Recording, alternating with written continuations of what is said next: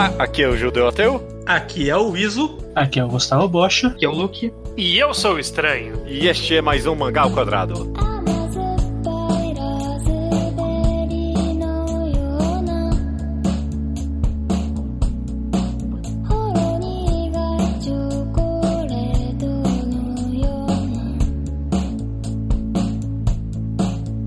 Maravilha, sejam bem-vindos ao episódio 281 do Mangá ao Quadrado. Tudo bem com vocês? Tô bem. Opa! Beleza, e aí? Ah, tá bem Beleza. aqui também. Tranquilo, tranquilo. Mentira, tá tudo horrível, mas vai melhorar, porque a gente tá aqui pra gravar um dos quadros favoritos de quem grava e de quem escuta também, do Mangá ao Quadrado, beleza? Todos os quadros que são favoritos de quem grava e de quem escuta. São- É porque a gente só faz coisa boa, estranho. Exato, isso. exato. Os favoritos somos nós, para os nossos ouvintes que estão neste momento felizes demais de ter um programa novo né, nos seus ouvidos. Exato. Maravilha, maravilha. E como já vocês viram quando baixaram, esse quadro é o quadro Um Mangá D. O quadro Um Mangá D é o quadro no qual a gente cria um mangá a partir de uma ideia, né? Por muito tempo a gente fez esses um mangá baseado em gêneros ou sei lá, categorias de mangá. Então, por exemplo, um Uhum. mangá de esporte, um mangá de shoujo escolar, um mangá de, de Yuri,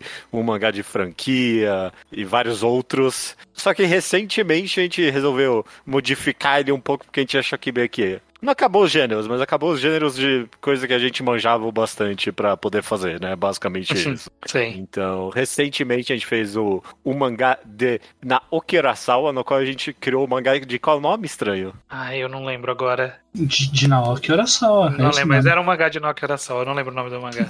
Não era Blue alguma A gente ficou coisa? discutindo o nome no final, então eu não lembro qual que Deep- foi o definitivo. Blue, não era só Ah, Blue, é, só. Deep, era, eu não lembro agora. Foi É, coisa não. envolvendo isso, com certeza. Foi. Mas foi um excelente. Eu amei. Eu, eu reescutei ele várias vezes. O nome não ficou muito marcante porque eu não Eu consigo fiquei lembrar. muito triste com esse podcast porque eu queria ler esse mangá. Eu queria que o Urasawa escrevesse esse mangá pra mim. Exato. Vamos, vamos fazer multirão lá no canal do YouTube dele. É, bom. Mas ele tem que acabar as Adora antes. Ok. Ixi. E, e a gente fez esse tal mangá baseado no autor, né? Tem, tem um clichê muito famoso, não tenho nem ideia se alguém disse isso de fato, de que todos os autores só escrevem uma história sempre, né? Eles só estão sempre regurgitando a mesma história. E eu acho que o autor escolhido dessa vez é um exemplo primoroso disso, né? Do, do cara que só tem uma história, que é o queridíssimo, né? Apesar dessa descrição, todo mundo aqui tem um grande apreço pelo Shuzo Oshibe, correto? Exato. Autor de é, Akuno Hana, autor de Inside Happiness. Mari, Happiness, Devil Ecstasy, de Blood on Tracks, de Okaeri Alice. E quem leu alguns desses mangás provavelmente sabe que, que eles têm algumas coisas em comum, que é, o que a gente vai trabalhar aqui. Perfeito, perfeito. Então, vamos seguir o mesmo, mesmo esqueleto que a gente fez da última vez e começar, né, comentando de características principais, né? O que que, que que tem que ter e sempre vai ter e é uma história do, Shuju, do Shuzo Oshime. Nossa, eu espero que eventualmente eu consiga falar esse nome sem... Fala só o Shime. gaguejar. É, do Oshime. Ótimo, perfeito. é. Que- e, quer, e quer saber? Eu, eu quero tirar logo do caminho, pra ninguém falar. Hum. Um garoto adolescente e uma menina esquisita. Não, é o que eu ia falar. Ok?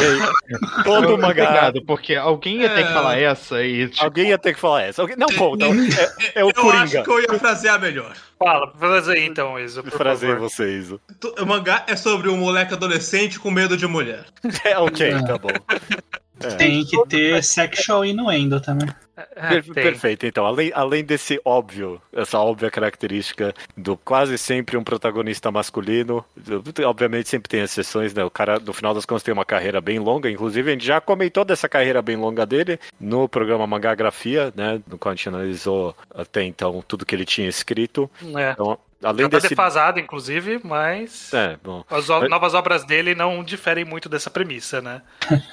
Não. Então, além desse meio que óbvio de um protagonista masculino e uma proto-antagonista, talvez, mulher, você acha que a maioria das obras dele também sempre tem algum apelo sexual? É isso, Bocha? Ah, com certeza. Todas elas têm que ter algum innuendo sexual, assim, em algum momento. Tudo, tudo. É, eu, eu, eu Você pensa concordo. em Tem- pornô tem- Haná, tem os negócios lá do. Eu, eu acho até mais específico que isso, ele sempre tem a parte da descoberta sexual durante Sim. a história. Boa. É, então, essa, é, esse desabrochar sexual do protagonista normalmente se dá permeando esse conflito dele com a personagem feminina em questão. Nem sempre é com a personagem feminina no caso. É, Na verdade, na maioria das vezes não é com ela diretamente. é, até porque numa das histórias é a mãe dele.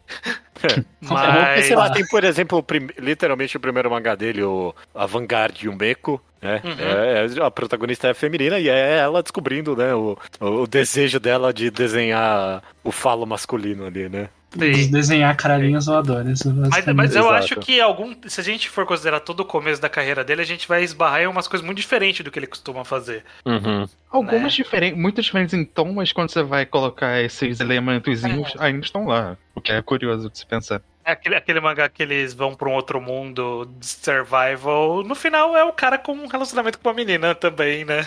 É, menina estranha. é, sim. O do Devil Ecstasy. No final é o cara com um demônio.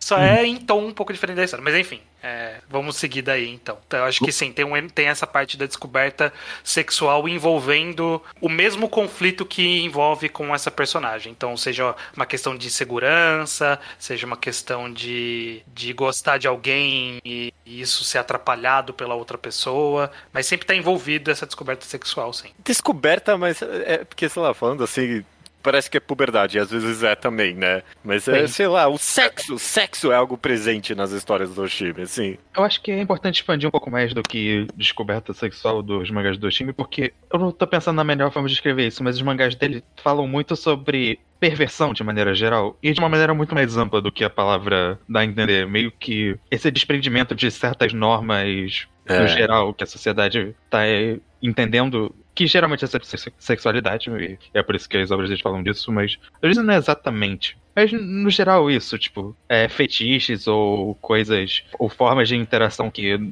são vistas de maneira estranha, ou re- relações de, que os personagens têm que são feitas de maneira estranha. Ele tá, ele tá sempre falando muito sobre esse tipo de relação sexual. É, nunca é a descoberta pela descoberta, sempre tem algum elemento um pouco fora da curva acontecendo. É, eu concordo. Me diz então você, Iso, algum elemento que. A gente falou de duas coisas até agora, tem mais alguma que você sempre vê nos Tem que ter trauma. Hum. Tem que ter alguém passando por uma coisa que não, não era pra ter passado na idade, que vai ter que lidar com as consequências do que viu ou sentiu. É. É, Verdade. é bem abrangente descrevendo dessa forma. Eu, me per- eu- eu concordo, eu não sei de que forma melhor parafrasear isso. Mas de, algu- é, de alguma forma sempre acontece, algo- se, se a gente for, sei lá, tentar colocar esse elemento na história, sempre tem em algum momento, acontece alguma coisa que é um grande. Um grande divisor na vida desse personagem. né? É Exato. algo que, que dali pra frente nada mais é igual. é, Quero- in- internamente e externamente, né?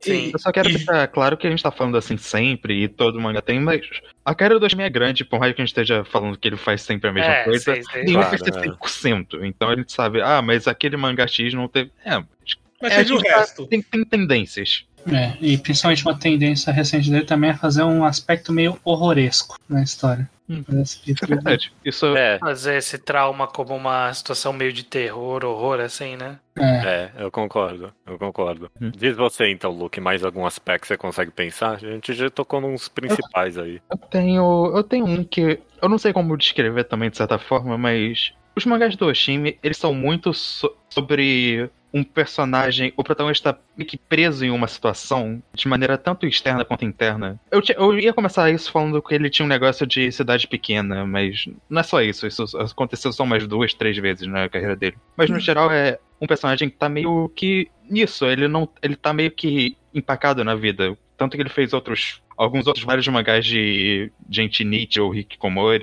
Hikikomoris, que é o caso de Mari ou de Yutai Nova, ou Eu- até presos no próprio trauma, que é o caso de Shinodashi, essas coisas. Sempre parece ter essa necessidade de se libertar de algum elemento da vida do personagem. Eu concordo, eu concordo. Eu tenho algo aqui um pouquinho parecido, talvez, é que eu sinto que tem eu não, eu não sei se dá pra colocar isso na nossa história, não sei se eu tô analisando aqui o autor demais ou não, mas ele tem, tem um elemento muito claustrofóbico em- na maioria dos mangás do Oshimi, sabe? De Acho que esse é um bom aditivo pro que eu tava pensando. de você estar preso ali e principalmente uh, no momento que personagens são introduzidos, tipo, é um grande trabalho para introduzir novos, sabe? Tipo, é- raramente aparece constantemente personagens novos, é meio que sempre os mesmos brincando entre eles e vendo o que que acontece, né? Tipo, é, uma, é um é um cast normalmente muito pequeno interagindo entre eles só mesmo. Acho que a Konohana é o exemplo mais, tipo, Hum. essencial dos mangás do Oshimi, né? Dessa forma. E é basicamente isso. Você, todo o plot da primeira metade do mangá é que o protagonista sente que ele tem que sair daquela cidade, basicamente. Porque aquela cidade não presta pra ele, ele é muito melhor que todo mundo ali. Mas é basicamente sobre esses três personagens, e muito especificamente esses três, nessa bola, nessa espiral. E então, que é o que você falou, eles têm essa claustrofobia mesmo que você tá mencionando. Uhum. Tem uma característica que, que tem exceções, então é. Tem colocar a vírgula, exceto pelos mangás que não fazem isso. Uhum. Mas eu sinto que o Oshimi, ele é muito focado no protagonista e no núcleo central que cerca ele. Uhum. Os mangás, ele raramente. Ah, agora vamos cortar um capítulo só pra mostrar a perspectiva desse outro secundário. Não. Ou, não. ah, não, não, vamos dividir esse. Não, não, é, é quase sempre é o protagonista surtando e as pessoas em volta dele, só de vez em quando que a gente sabe o que eles estão pensando. O, o que eles estão pensando geralmente é um mistério pra gente. Hum. Como eles de fato estão vendo a situação. A gente vê a visão muito do protagonista de tudo. Sim. Ah, nossa, isso é, é- Nossa, eu não ia colocar dessa forma, você tem razão. É, quase todo mangá dele é bem visto na primeira pessoa, né? Sim, eu, eu- eu sou obrigado a falar, exceto por algumas cenas em Happiness, exceto por algumas cenas Claro, em. claro. Porque Sim. tem.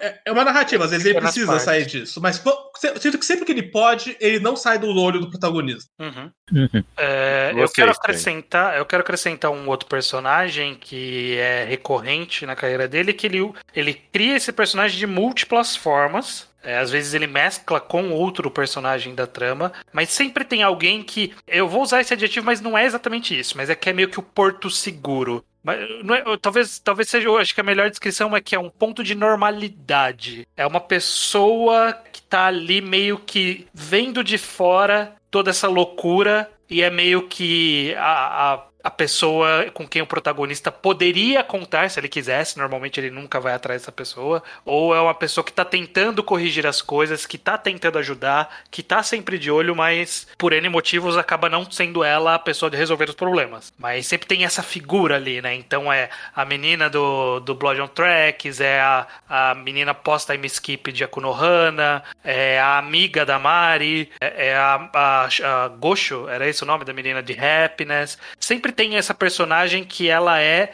ela acaba sendo engolida também por essa trama, mas ela, ela tá meio como, como representando a normalidade desse mundo. Eu, eu, eu tendo a concordar. É, é, sei lá, sempre tem. Sempre tem essa terceira pessoa, né? É, é, É. Eu não É que sei às se. vezes não é, não é nem é, justamente nem sempre a terceira, porque eu pensei a Konohana, ela não é, a É. terceira, ela é a Não. quarta. É. Eu, eu, eu achei que a menina de Ocarice ia ser essa menina, mas pra gente ela é a louca. E a gente É. ainda tem que chegar e esperar chegar ao Porto Seguro. Não ainda chegou não chegou, ainda. ainda não chegou. Ainda É, não e- chegou e talvez seja a própria Alice, a gente não sabe ainda. Bom, pouco provável pelo histórico dele, mas é, é vamos possível. ver, vamos ver. Um, um outro elemento que eu acho que em, em vários podcasts a gente meio que elogiou em algum aspecto o Oshimi por isso é a presença da família. Eu acho. Em grande, Principalmente pós a, a Konohana pra frente, né? Nos anteriores, é, sei lá, eu não lembro em algum em que a família era muito presente. Mas e a Konohana pra frente, eu sinto que os familiares estão ali cum- cumprir algum papel, nem que seja pra falar que eles existem e modificam, tipo, o personagem por causa disso, sabe? Tipo, a gente É. não é, não é um Battle Shonen em que os pais não têm presença nenhuma na vida dos filhos. Ah, a Exato. família existe aqui, às vezes o impacto é positivo, às vezes é negativo, às vezes é complicadíssimo, né? Que nem a gente tá vendo agora em, em Shino Adachi, parece que é o mangá que ele mais levou até agora esse aspecto. Mas é, a, a família, principalmente a figura dos pais, estão sempre presentes ali pra mim nas histórias dele. Uhum.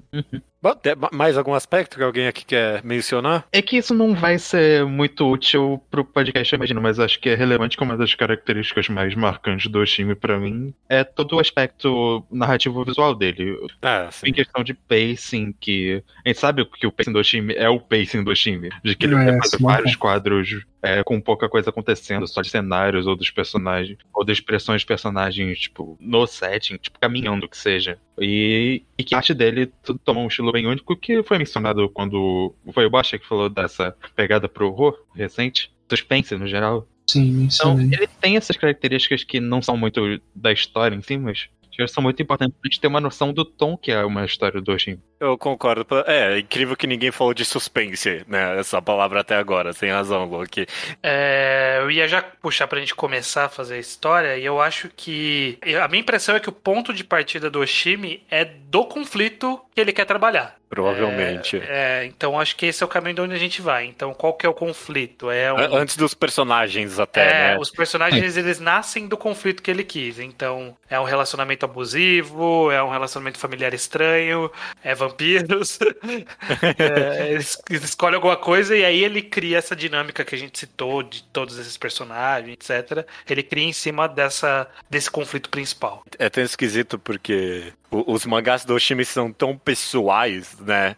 Tipo, é- ele entrega tanto da pessoa dele, sei lá, ou pelo menos parece, né? Que parece qualquer coisa que a gente, a gente vai falar agora, tipo, revela um pouco de nós mesmos também, sabe? Eu ia perguntar, vocês acham que tem algum aspecto meio que, sei lá, de eh, conflito de adolescente que não foi trabalhado ainda, talvez, em alguma obra dele? Eu acho que se a gente for tentar, a gente tem que ir para as coisas que ele saiu da caixa. Porque eu acho que para as coisas que são é, naturais, na- da realidade padrão, eu acho que ele atua em vários aspectos aí. Você quer fazer, tipo... um- Amizade, família, ele já fez diretamente. Eu acho que a gente pode dar uma pisadinha em alguma coisa um pouco diferente, que nem ele fez com o Genderbender, que nem ele fez com um horror de, de monstro ali com um vampiro. Entendi. Ah, que entendeu? eu- eu tipo, ele, ele fez o Genderbender do Oshimi, ele fez o Vampiro do Oshimi, e tá Fez na hora o da gente Isekai fazer. do Oshimi lá, que eles foram pra aquele mundo bizarro. E tá na hora da gente fazer o X do Oshimi agora. É, O esporte.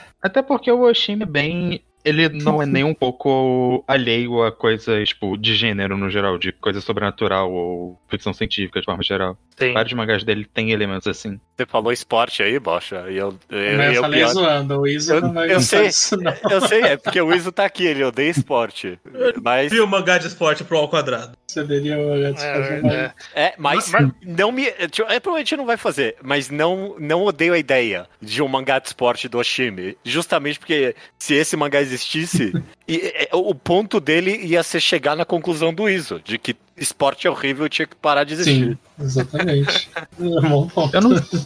Pelo contrário, acho que dá, dá pra fazer um mangá de um cara que por algum motivo fica tão perturbado que ele não consegue jogar. Pode ser com Tipo- treinadora, por exemplo. Porque eu acho que. Pode ser uma treinadora, porque eu acho que o, o ambiente esportivo é um ambiente onde dá muito pra fazer esse tipo de cena do Oshimi que a gente escreveu, de que nada tá acontecendo, mas você vê que o protagonista tá com a mente surtada. Sim. Porque a gente vai ver que a cabeça dele não tá no treino. Aham. Esse é um dos Exatamente. cenários que mais dá pra trabalhar isso. Tô imaginando já. E é uma relação de poder meio esquisita mesmo, né? Tipo, não é algo exatamente natural, né? É, o cria é, conflitos. do Oshimi é isso que ele quer. É um ambiente de alta pressão, uhum. dependendo de quem você for. Eu gosto desse, desse tema. Vamos deixar ele de lá. Vamos só exercitar algumas outras possibilidades, só pra gente falar que a gente passou. Porque vai que tem uma outra que a gente gosta mais. Mas É, eu eu, acho que eu tá gostei. cedo, né, Essa dinâmica tá bacana. Eu acho bacana. Vocês acham, por exemplo, cabe alguma coisa histórica do Shimi? Alguma coisa fora do, do tempo presente? Acho que Sim. coisa histórica, no geral, ela requer muito mais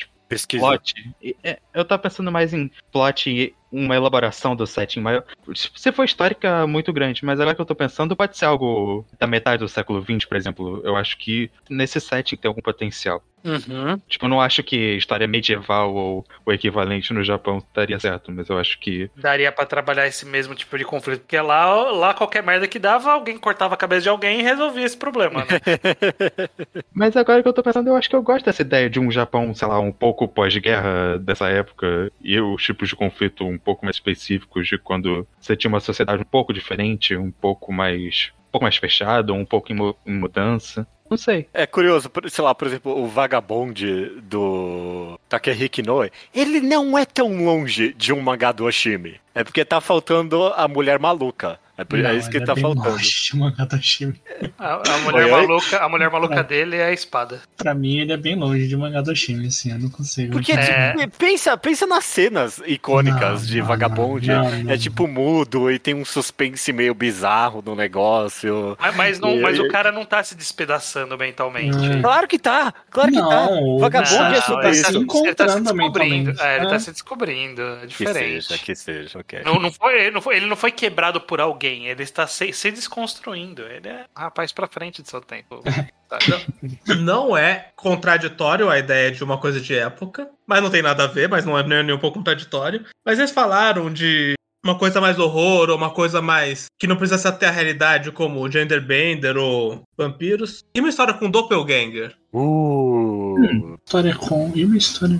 Doppelganger, no caso, tipo, clone, né? Pra quem não. Sim. Se alguém não conhece o termo ou não, Ah, né? pra, pra, pra alguém que viu uma figura idêntica a si. Eu, eu tinha Ah. pensado em algo um pouco de- mais específico isso, porque é engraçado, eu, estaria plagiando, mas é que eu li um one shot esses dias que era base, que, da- que eu acho que dava pra otimizar, que era basicamente de uma garota que conviveu basicamente a infância inteira com dois irmãos gêmeos, ou coisa. do- Eles eram irmãos gêmeos? E, e tinha toda uma parte psicológica de que eles eram considerados a mesma pessoa, basicamente. Eles se consideravam quase a mesma pessoa e tudo mais. E Uhum. um ocupava o espaço do outro. E eu acho que esse tipo de conceito psicológico é algo que dá pra fazer do manga do de- essa questão de identidade, o que que forma a pessoa, que não é exatamente clone, gente. Acho que dá pra Sim. trabalhar por ali. Só uma ideia que veio em mente quando você falou isso. É. Esse ele, ele, ele transitaria mais pro Inside Mari, que talvez ele tenha feito isso em Inside Mari. Um pouquinho, é verdade, é, você tem razão. Talvez ele tenha,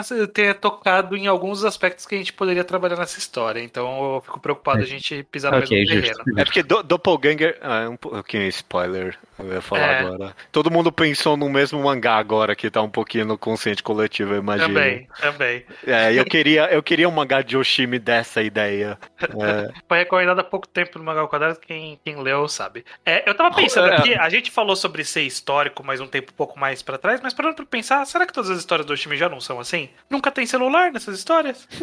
será que ele já não coloca nesse, nesse tempo Eu- neutro? não, a Konohana tem celular.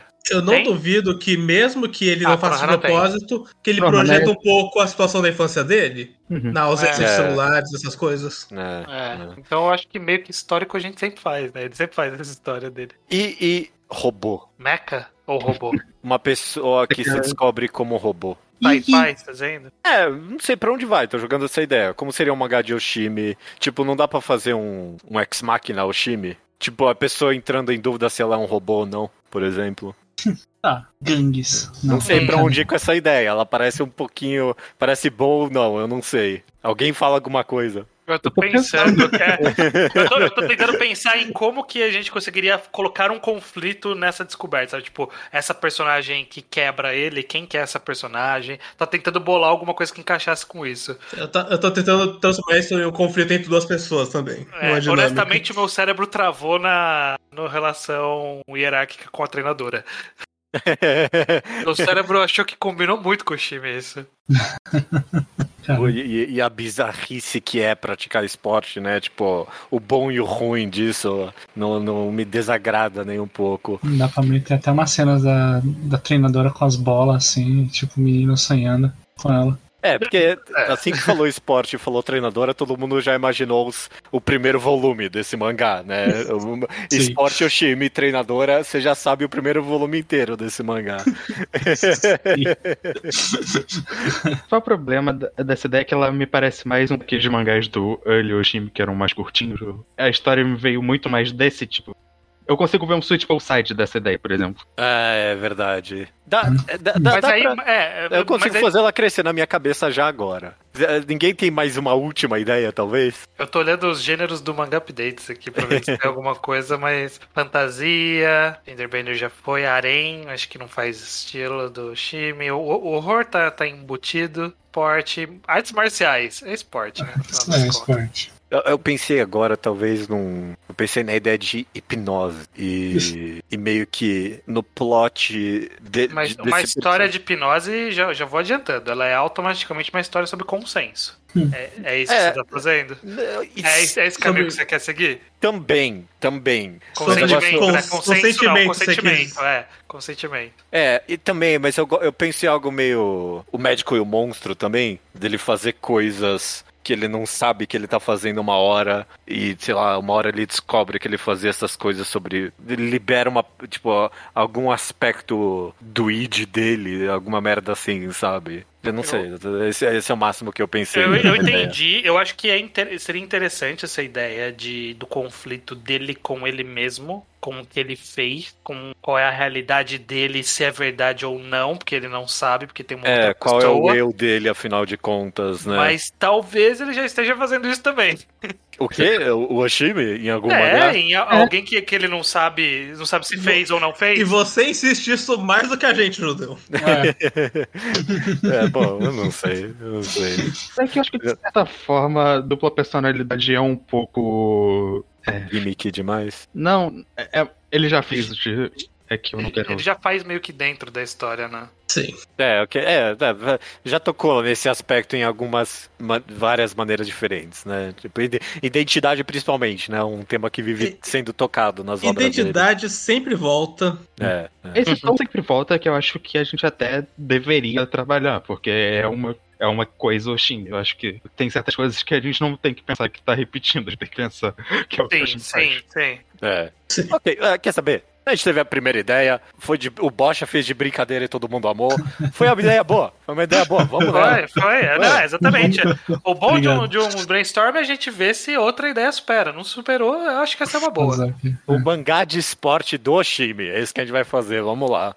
É, Vamos lá. mas, mas assim, você falou, Judeu, e aí eu quero fazer essa provocação. Você falou que todo mundo pensou no primeiro volume, mas assim, eu queria conversar sobre o que cada um pensou. Porque, na minha visão, já queria adiantar que eu não tinha enxergado essa relação entre eles como uma relação de desenvolvimento sexual entre essas pessoas. Pode ser que ele tenha alguma atração que a gente pode trabalhar, mas eu não queria fazer Shonen no Abyss aqui. Ah, tá, não, a treinadora não tá dando. Não, não. Não vai dar em cima dele nesse mangá, não é, não é essa história que eu quero contar, pelo menos. Ok, Bom, ninguém eu, eu pensou tinha nisso. pensado algo parecido. Não não dando em cima, mas é tipo a atição do protagonista meio que de maneira manipulando ele. Então, a, a minha, o meu pensamento, quando a gente falou de treinador, essa relação de rela- A, primeira, a né? relação de treinador que, que, eu- que me ocorreu foi justamente ele praticar algum esporte, provavelmente praticar há muito tempo, e aí por algum motivo ele tem que ser bem ligado a esse esporte para ele não conseguir largá-lo com facilidade. Então. é, A mãe obriga ele a fazer. É, que seja, seja ia por talento, seja por família.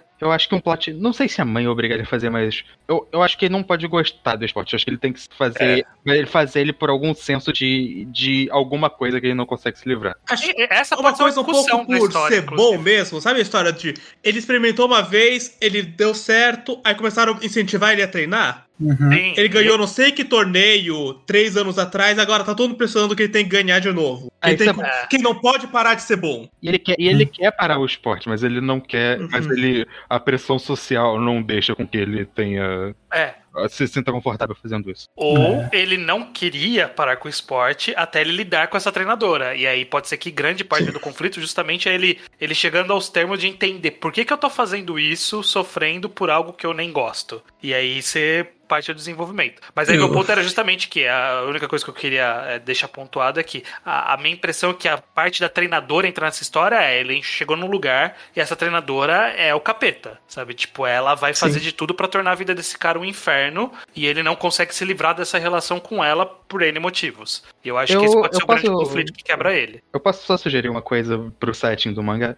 Que, Uhum. que, na verdade não é bem esporte, mas é que eu acho que o que combina com esse tipo de história, eu consigo ver os esses visuais, é mangá de balé. Eu acho que Hum. balé combina Hum. pra, essas, pra esse de- Ah, nossa, não, não desgosto disso, não. É, Não, porque, Faz- porque balé tem essa, essa aura de pressão, de... É, e é muito uma coisa que você começa quando criança e você acaba meio que não desistindo e quando vê você já tá demais. Você, Sim. Você quis começar a fazer pequeno e foi nessa. Tá, E é, só- e é algo que podia fazer sentido numa fase da juventude do time, um homem querer se desassociar do balé de repente, Sim, Uhum. por questão de imagem principalmente. A gente só tem que tomar cuidado pra não criar pela quinta vez cisne negro. Só É. isso. não. Um japonês já escreveu Cisne Negro e um americano foi e escreveu. É, É. porque assim, o que, a gente, o que a gente escreveu até agora, a gente tá fazendo whiplash, na verdade. Mas, Tanto que eu ia começar falando que isso tava parecendo mais um plot de. Seria de música, ou piano, ou qualquer coisa tipo. Eu pensei, não. mas isso foi antes do Luke falar que isso ia ser Cisne Negro, mas quando o judeu falou, cada um pensou no volume, o volume que eu tinha pensado era justamente isso. Hum. que a treinadora tinha chegado e falado: Você é muito bom, mas eu preciso que você seja outra pessoa na quadra. Você tem uma atitude mais do que um talento, Hum. que não é o seu natural, mas é o que vai ganhar. Hum. E que essa seja a grande pressão dele. É, Uma Eu- outra eu- postura. Sim. Eu, eu, eu só fico receoso, porque eu não sei, aí se alguém tiver essa informação, traga aí, o Bosch talvez saiba um pouco melhor, não sei. Existe clube de balé dentro das, das escolas? Porque eu acho que isso tem que ser um setting bem de es- escolar, justamente porque na escola tem essa pressão de clube, e eu acho que isso é importante para pro personagem se sentir obrigado a permanecer naquilo, sabe? Pode ser Não. extracurricular. Eu acho que É, precisa é porque, é porque. É, não precisa, mas é que eu acho que dá mais carga, por exemplo, ele tá numa, naquela escola porque ele foi escoltado por causa daquele, daquele, daquela atividade que ele faz, que seja um esporte, ou seja dança, que seja. Tipo, sei lá, a bolsa de estudos dele é proveniente de- dele ter sido escoltado no ensino fundamental, e aí por isso a carreira dele é, é uma- mais um dos pontos de pressão da vida dele no ensino médio, de não poder abandonar, sabe? Olha, pra acho- mim, se não existe clube de balé no Japão em nenhuma escola, eu vou fingir que existe, pelo bem Ah, da mas- história. É. Exatamente. É, mangá me passa a impressão que dá pra roubar com o clube. De que nessa escola Sim. existe, olha só. É, não, existe nessa. É, é, é a única no Japão que tem e é por isso que ele tá lá. É. A gente pode fazer assim, ele começou num, no clubezinho de balé da, da rua dele quando ele era criança, porque é assim que a gente tá pensando a história. Mas como gente- essa história vai se passar no ensino médio, ele fez a prova pra melhor escola de balé do país, uma das únicas que tem, e que é uma high school também. Talvez a única da cidade, porque, como É. o Luke enfatizou, o Chico só escreveu só em cidade pequena. Onde Uhum. é verossímil que nem toda escola tenha todo clube. Isso é uma daquelas escolas, eu não sei se no Japão tem, mas aqui tem, sei lá, no, no Brasil, eu lembro que eu não lembro que cidade que é aqui no estado de São Paulo, mas é a cidade que tem o conservatório de não sei o quê. Que é a que tem um monte, todo mundo que vai fazer qualquer coisa de música, dança, canto, instrumento, vai pra essa cidade porque é o, é o foco daquilo. E talvez ele já fosse dessa cidade, que é uma cidade que tem foco nesse tipo de, de atividade, que seja teatro, que seja balé, alguma coisa do tipo. Perfeito. Uhum. É, então a gente tem essa, essa relação do personagem que ele cresceu fazendo balé por pressão social da família, da, do- da escola, aquela coisa que foi se acumulando, né? E ele é bom mesmo nisso. E ele é bom. E aí ele chegou nessa escola em que tem essa professora, essa treinadora, que é a Megera, que, que tá, tá tornando a vida dele um pesadelo. E É, o mais. O primeiro encontro, ele vai ficar com tesão por ela. E aí, é, sei lá, pode ser já na primeira aula, e bem uh, a la Whiplash mesmo, a gente descobre que ela é uma megera. Tá muito rápido. Você tá indo muito rápido. Hoje É, eu acho que, eu acho que o 30 tesão, ok, é, ok, o tesão demora. O tesão demora. Ele pode olhar ela, ficar Não, pera, não. Isso não, o tesão não demora, O não. tesão não Não. demora, é o que menos Não. demora. Ah, é. Ele É tem porque que ver normalmente, ela. é que normalmente ele gosta, ele gosta de forma pura e depois vira tesão. É, mas como a Konohana, a Konohana começa? A Konohana começa com ele passando no negócio puro pra ele roubar a camisa de ginástica da menina. De uma forma pura. Uma forma pura. Mais ou menos. Não, que isso. De forma pura, assim. O, o primeiro capítulo de Okaeli Alice é só tesão. A toda pureza veio depois. O primeiro capítulo só tem tesão. 100%. O problema é que, de certa forma, eu acho que todo esse plot. Mas eu também tô certo no sentido que eu acho que toda esse, essa backstory do, Shin, do personagem até ele chegar né, no ponto que ele vai encontrar a professora demoraria um tempinho, não seria tão imediato. Pra mim, o que aconteceria no mangá de Oshimi é ele é introduzido a ela, sem ter aula, volta pra casa, se masturba pra professora, e aí, tipo, no capítulo seguinte, só que a gente descobre que esse E- tesão era completamente eh, errado. Não tinha que ter, E a masturbação é mostrada com movimentos de dança. Visual- visualmente, né? Mostrado É. como uma, como uma sinfonia. Uma sinfonia. Eu consigo, eu consigo Eu ver acho- isso. Hum, fala. O primeiro isso. capítulo tinha que justamente que abrir com. Já que ele vai ter esse tesão inicial pela treinadora, a- abrir com ele tendo algum questionamento de masculinidade, algum. Não, não um questionamento real, algum julgamento externo. É, ele tinha que é, estar com alguma dúvida se ele é pouco homem pra fazer balé. Aí ele apresenta a nova treinadora e alguma coisa clica nele. Pô, Masculinidade poderia ser um tema bem central dessa história, né? Sim, porque. Porque justamente é, tem que ter alguma coisa. Ele tem que ter algum conflito externo que faça ele sentir pouco homem pra fazer balé, e alguma coisa no balé que faça ele se sentir muito homem, que no caso é uma atração sexual. Hum, E, esse- e acho que esse é um bom conflito. uhum. Esse é um bom conflito, eu gosto também. Eu gosto disso. Vamos. A gente tem essa base aí construída mais ou menos. Querem pipocar alguns outros personagens antes da gente continuar na relação entre ele e a professora? É, se é um mangá do time, tem que ter a menina mais competente do clube de balé, que é a ídola da sala, que por algum motivo vai começar a conversar com ele. É, Isso a pa- que é o par dela, dele, né? Na dança, que é- sei lá. Que é Tipo, que ele dança. na, prime- na, na apresentação principal, eles são a dupla, sabe? Tipo, já chegaram com essa definição, sabe? Justo. Perfeito. De os dois foram os, os maior- maiores notas da- do teste pra entrar na escola e por tradição eles, fa- eles fazem duplas de acordo com a colocação, sabe? Alguma parada assim. Agora, dito isso, essa menina tem que ter algum problema interno bem grande também, e eu quero que saber Vai, qual que vai vai crescer, né? Que vai crescer. Que Uhum. normalmente ela é ok e aí em algum momento vai vir, quebrar essa menina. É porque eu fiquei pensando nisso, eu não quero re- repetir o da Sai, que era da menina super overachiever, que fazia, tipo, todas as mil coisas, daí era a menina popular da escola de novo, até que a pressão sucumbiu ela. Então, eu não quero repetir essa coisa pro personagem, então o que mais a gente pode fazer? Eu acho que ó, a gente tá trabalhando. Eu- eu- eu pensei nessa possibilidade. Já que vocês sugeriram a gente seguir por esse caminho sobre masculinidade, eu acho que pode ter um quê de feminilidade aí também. Eu acho que pode ter toda uma questão de identificação corporal. De ela é uma menina do balé e ela é muito magra, e ela vê, sei lá, professora muito voluptuosa, e ele tem atração por ela, e aí tem toda uma questão dela se sentir, sei lá, é, menos mulher também, e aí entra num conflito que reflete o conflito dele de se sentir menos homem também. Ah, essa ideia é interessante. É. Essa ideia é interessante. Pô, podia ter, tipo, uma pequena desconstrução dessa piada que a gente vê toda hora em mangá, de, da menina que tem o peito pequeno e se sente mal com isso, sabe? Quando o protagonista é, olha de um jeito diferente pra mulher voluptuosa no mangá. Toda hora essa piada. Toda hora essa um piada. problema que eu acho que, inclusive, talvez ajudar a gente a inverter, porque eu acho que, na verdade, se você pratica balé, não deve ser muito bom.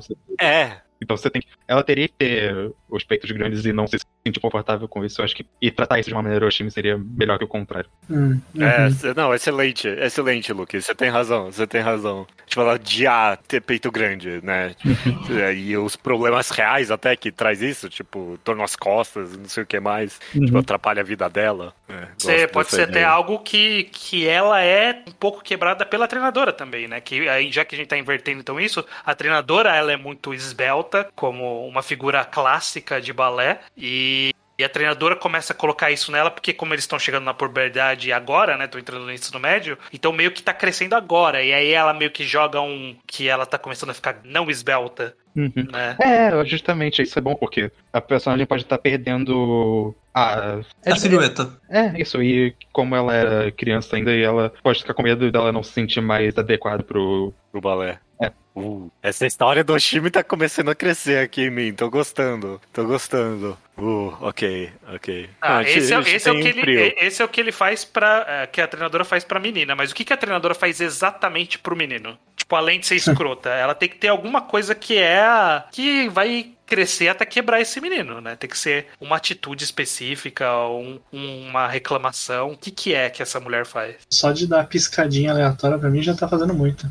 Não, mas aí você tava querendo que ela seduza ele? Não, ela não tá seduzindo, ou está. A gente nunca vai saber. Você acha que o, que o conflito justamente é ele achar que ela tá dando em cima dele? Eu acho que é um possível conflito. Eu acho você Eu falou, pensei. Você falou que o mangá começa com ele se masturbando pra ela. Eu acho que a gente pode deixar incerto se ela viu ou não isso acontecendo. Ó, E ela tá reagindo, agindo com ele de uma maneira suspeita. E a gente não sabe se é porque ela tá sendo escrota de graça ou se porque ela tá, ficou incomodada com isso e tá descontando nele de certa forma dentro das aulas e tudo mais. uhum. Acho que se o dilema é algo que ela viu ou não viu relacionado a isso, algo que faz mais sentido é o mereção naquelas roupas muito justas. Que parece algo que baixa a puberdade que pode ser difícil de esconder. E se ela. É, pode ser, pode ser.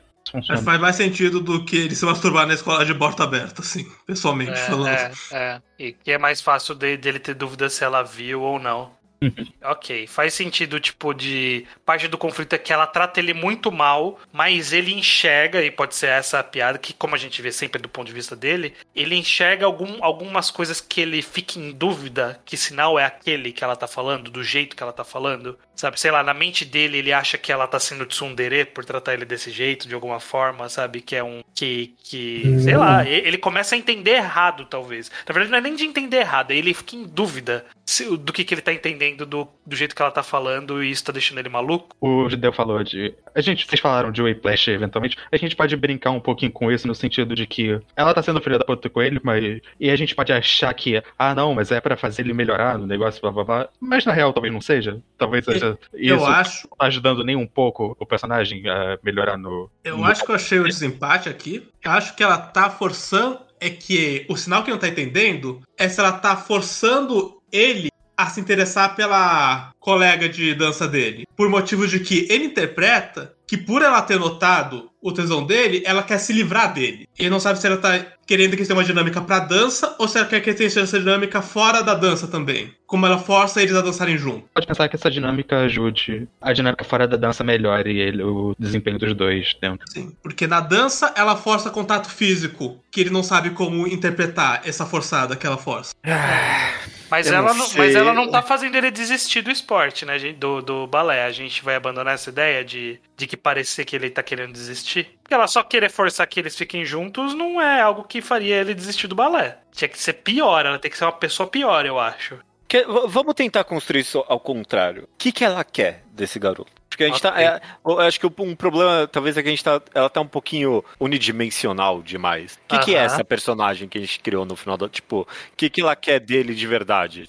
A gente agora como, tipo, onisciente da história. É que eu tava genuinamente pensando nisso como um mistério do mangá e não como. Ah, ok. Ok. Sem que não tivesse solução ou que seria um mistério que a gente teria. Mas vamos solucionar o mistério antes. Isso, isso às vezes é importante pra escrever mangá com, é, história com mistério. Então, mas, mas a ideia é resolver isso ou. De, de é, ambiguidade, eu tava pensando nisso como. Tô pensando ser ambíguo. A gente É. nunca saber. Meio whiplash mesmo. A gente não saber se o cara é só um babaca ou se ele é um babaca com um objetivo nobre.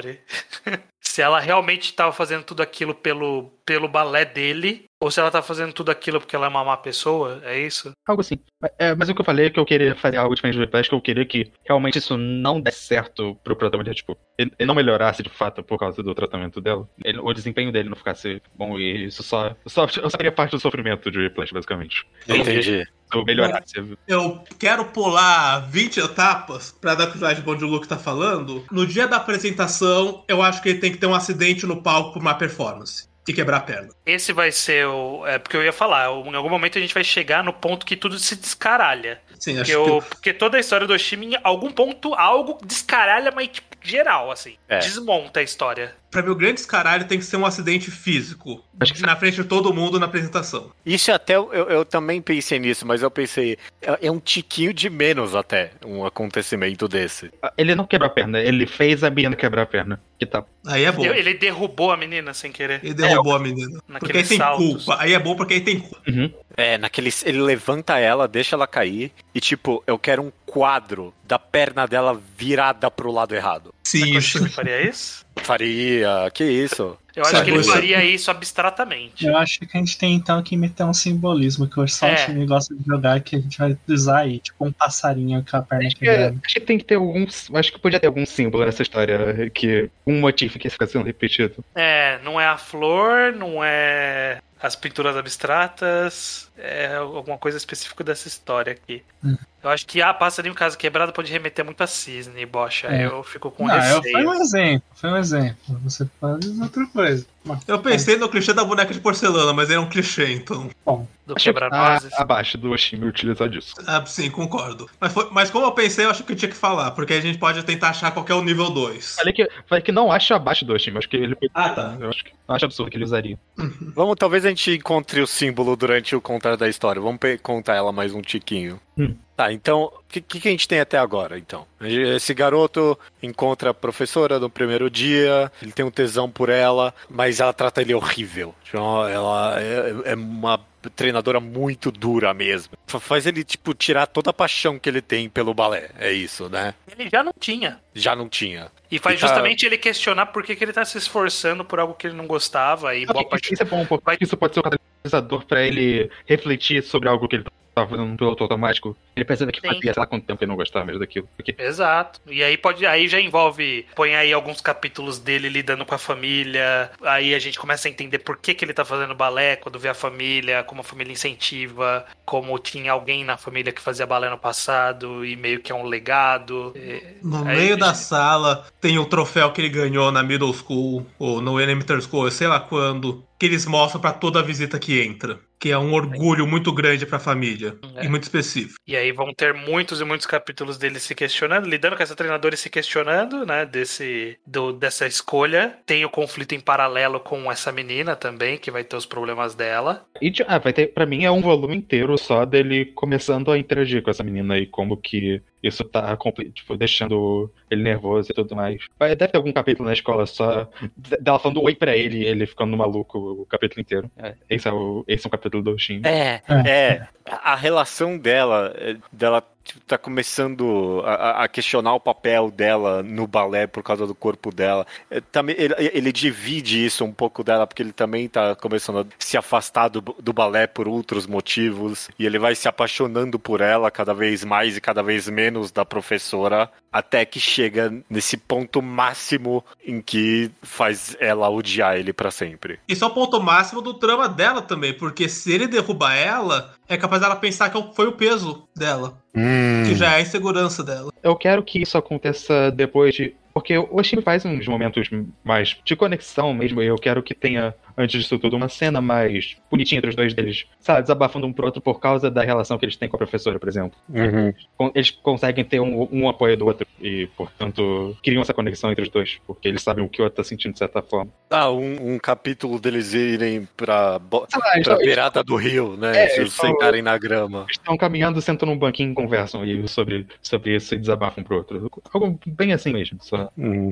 Porque eu acho que precisa ter. O Oshimi tem esses momentos. Ele tem esses momentos de. Não leveza, né? Mas de um pouco de catarse na relação dos personagens. É. E, e o grande contraste dessa relação, tipo, pacífica deles pra pá, voltar pro balé e Uhum. ser detestável. Sim, sim. É, eu não sei pra onde a história vai depois dessa catarse, né? Depois que a perna da menina quebrar, eu, eu acho que. Eu acho que viram um estudo sobre adolescência, tipo, essa relação de adolescente com o esporte, nesse caso a dança, sobre como as pessoas crescem e se afastam disso. Não sei se isso já é Ah, muito. Eu só quero. Eu só quero jogar uma coisa aqui. Eu acho que depois do capítulo, que a perna. Tipo, a última página do capítulo é a, a queda, a perna da menina quebrando e tudo mais. O próximo capítulo vai começar, tipo, seis meses depois, alguma coisa assim. Sim, eu acho que essa. eu tô- muito mangá do time tem essa segunda fase, a gente não falou isso, mas Uhum. É muito normal. Acho que a segunda fase tem que ser essencialmente sobre culpa. Sobre ele pensando que ele roubou algo da menina por sua própria inaptidão.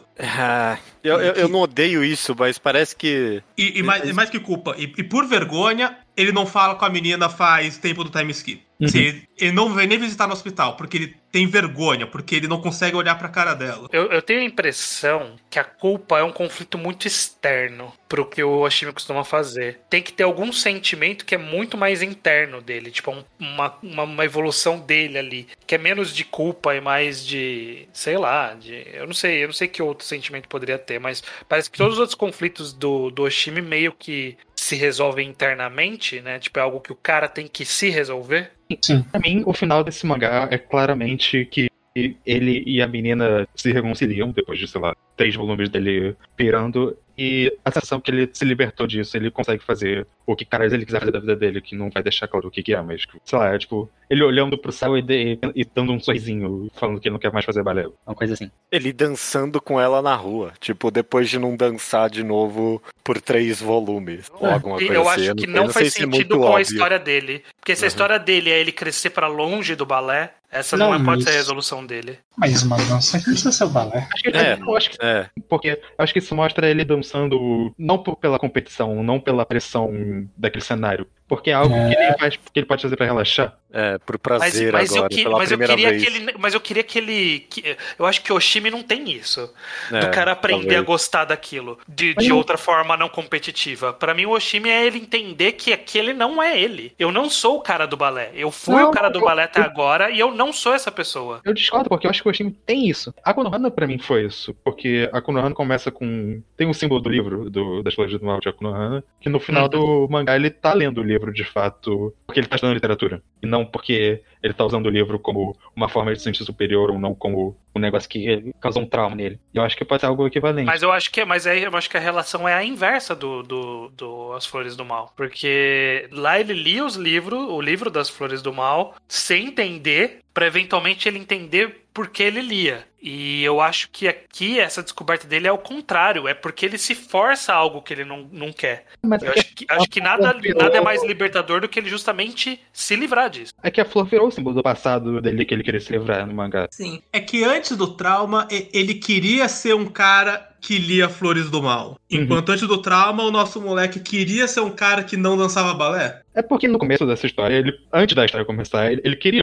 fazer balé, ele gostava, Sim. ele começou. Em algum momento da infância, ele quis dançar balé. E talvez Eu- eu- seja reconstruir esse, um, esse dia na infância. É que eu acho que ele impressionou alguém. talvez o, o seu problema estranho, e eu acho que talvez eu concorde, é que é um final feliz um tiquinho demais. O time faz Tipo, até a ideia. Sim, não, é, mas eu acho que nem é por ser, de, de ser feliz, né, na verdade. Eu acho que é mais por ser. Assim, se a história que a gente tava narrando é que o cara ele fazia aquilo por tanto tempo como algo que não fazia sentido mais pra ele, mas ele se sentia obrigado a fazer porque era uma pressão social, ele só fazer, falando, ah, me livrei da pressão social e estou fazendo, é, ele meio que tá seguindo a, a, a mesma corrente de pensamento que ele tava até ali. E talvez é, um conflito mais interessante, mais Oshimi, é ter todo esse desapego do passado, sabe? De você quebrar quem você era no passado, que era uma pessoa falsa. Tipo, não era ele ali. Ele dançava porque ele era obrigado. E em algum ponto ele percebe que ele não precisa dançar. E aí ele escolher dançar nesse momento, eu acho que é uma conclusão que faz sentido pra muitas histórias. Pro Oshima, no- pra esse caso, esse caso nosso,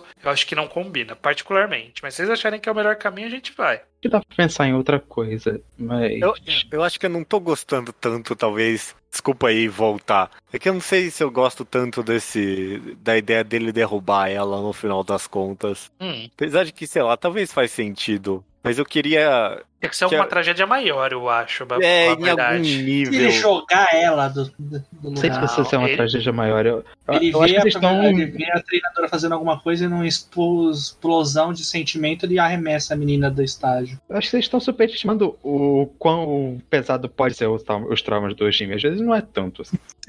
Mas é que é, eu entendo, talvez eu, talvez de onde vem a dúvida do judeu, e eu acho que, que é de onde está vindo a minha, é que isso, é que essa cena, ela é muito do acaso. E Sim, o Oshimi, então- normalmente as cagadas são más decisões. Ok, um- Então ele pode estar vendo a treinadora fazendo alguma coisa e ele empurra ela. Mas o ponto que é o que o Luke construiu é que a maldição da treinadora de pressionar ele quebrou a excelência dele que fracassou a apresentação. Ele estava piorando enquanto bailarino pela maneira como ele foi tratado. Mas é que eu sinto. Que escalou até Eu desgraça. concordo, mas é que eu sinto que há uma diferença em falhar em fazer algo e a diferença entre fazer algo que é uma merda. Porque normalmente no caso do time é alguém fazer algo que é uma merda. É um vampiro matar toda a família dele, é eles tentarem cometer suicídio na frente de todo mundo, sabe? Tipo, sempre tem alguma coisa pesada que é feita. Eles fizeram aquilo, sabe? E não que, que Ah. erraram. Tipo, tem que ser algo Ele- que ele, ele- uma- ele não vai tem que ser uma ela, decisão né? errada. Tem que ser uma decisão errada. E não um acaso. Ok, vou, vou- vou- vou soltar essa aqui, ver vocês aceitam. E se ele tiver tentado armar um falso acidente pra si mesmo, achando que se ele se acidentasse, ele podia se livrar do balé? Então ele deixou alguma coisa no palco um pouquinho quebrada, onde ele ia pisar de propósito, mas a menina pisa no lugar dele? Eu É bom. desgosto dessa ideia necessariamente, eu só acho que ela é um pouco convoluta demais pra algo que o Oshimi faria.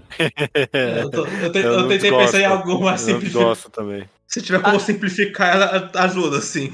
É porque eu genuinamente não consigo ver isso sendo um plot do Oshimi. Não, com- Não. A parte boa, tipo, pra mim, ó, a parte boa de ele, mesmo que sem querer derrubar a menina, é que vai forçar ele a parar de fazer o balé sem ser uma escolha dele. E aí ele teria que analisar, tipo, e aí, afinal de contas, eu quero continuar ou não, né? Tipo, é uma segunda parte assim seria interessante pra mim. Mas é que, sei lá, talvez eu queria algo mais caótico, talvez. Eu, eu não sei como fazer isso dentro do balé, só isso, talvez, eu não Será sei. que, será que o, o Bosch já falou dele empurrar a menina? Eu não queria, eu não queria cair na violência. Será Não, que mas tem... é um negócio de vontade. É uma Ah, violência mas de- ainda assim, ainda assim. Eu fico pensando, Ah. será que pode, será que a gente consegue fazer um passo depois da queda? Então, tipo, ela caiu e quebrou a perna e aí aconteceu algo, tipo, uma briga na frente de todo mundo, sabe? Tipo, a, a, a- a treinadora culpou ele na frente de todo mundo e aí ele explodiu e fez alguma coisa. Não sei se tem como a gente encaixar que isso faz sentido. Porque eu acho Uh, que quebrar uh, a perna uh, é bom pra é. ela. É, é, é, é, ele derruba ela sem querer, quebra a perna.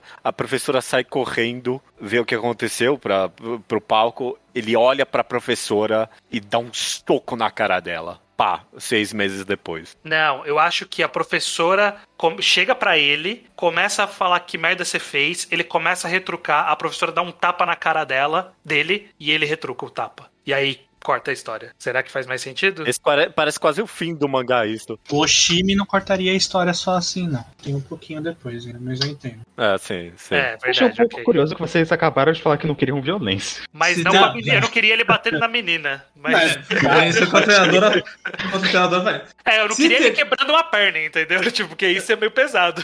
Eu tô. Um tapa na se cara terminou também. com ele dando um tapa na treinadora, eu vou chutar que ele não escolheu sair do clube, que ele foi expulso do clube. Ok. Então, que não Ou, ou que entrou numa sindicância porque Uhum. ela bateu primeiro. E aí esse pode ser aquele drama de vários capítulos de entrevista com o diretor, entrevista com agente social, entrevista com não sei quem, chama os pais.